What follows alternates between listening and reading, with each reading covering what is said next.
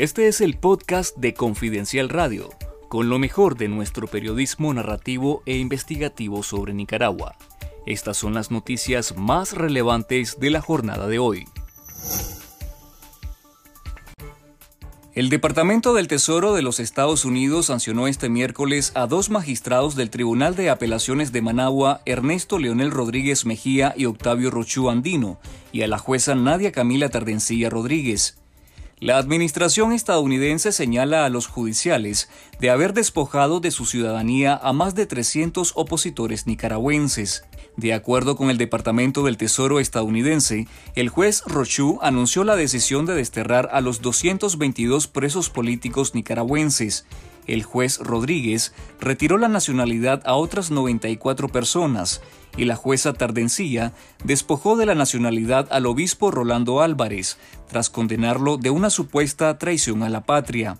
Con estas tres nuevas designaciones, ya son 26 los jueces y fiscales del régimen alcanzados por las sanciones debido a su rol represivo en la estructura del Estado policial impuesto por la dictadura. Los excarcelados políticos suscribieron este miércoles un pronunciamiento en el que reafirman su compromiso con la lucha por la democratización de Nicaragua en la conmemoración de los cinco años de la rebelión de abril.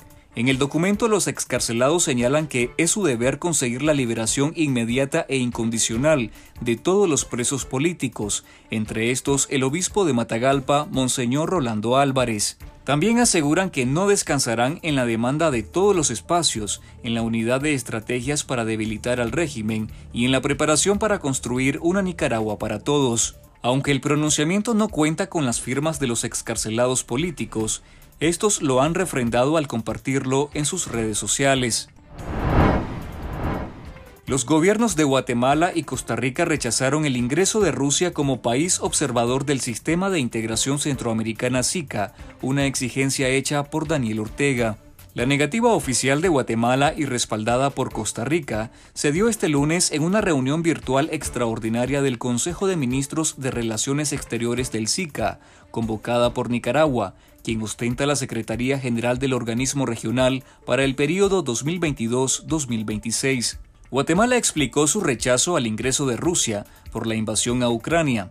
El canciller de Nicaragua, Denis Moncada, sostuvo que la admisión de Moscú fue aceptada desde diciembre del 2018, por la que criticó a Costa Rica y Guatemala por oponerse a ello.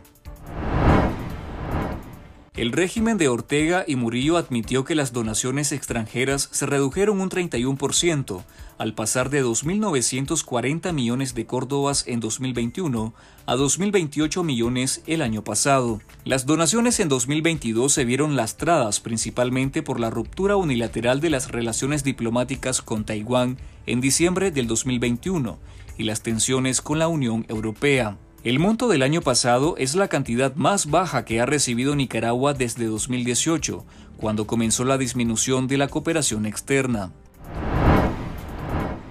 Amnistía Internacional denunció este martes que el régimen nicaragüense continúa acrecentando y reinventando las políticas de represión, cinco años después de las protestas populares de 2018, además de incorporar nuevos patrones de violaciones. La directora para las Américas de Amnistía Internacional, Erika Guevara, aseguró que a través de la documentación de casos emblemáticos muestran que continúa la represión a la que ha sido sometida la sociedad nicaragüense.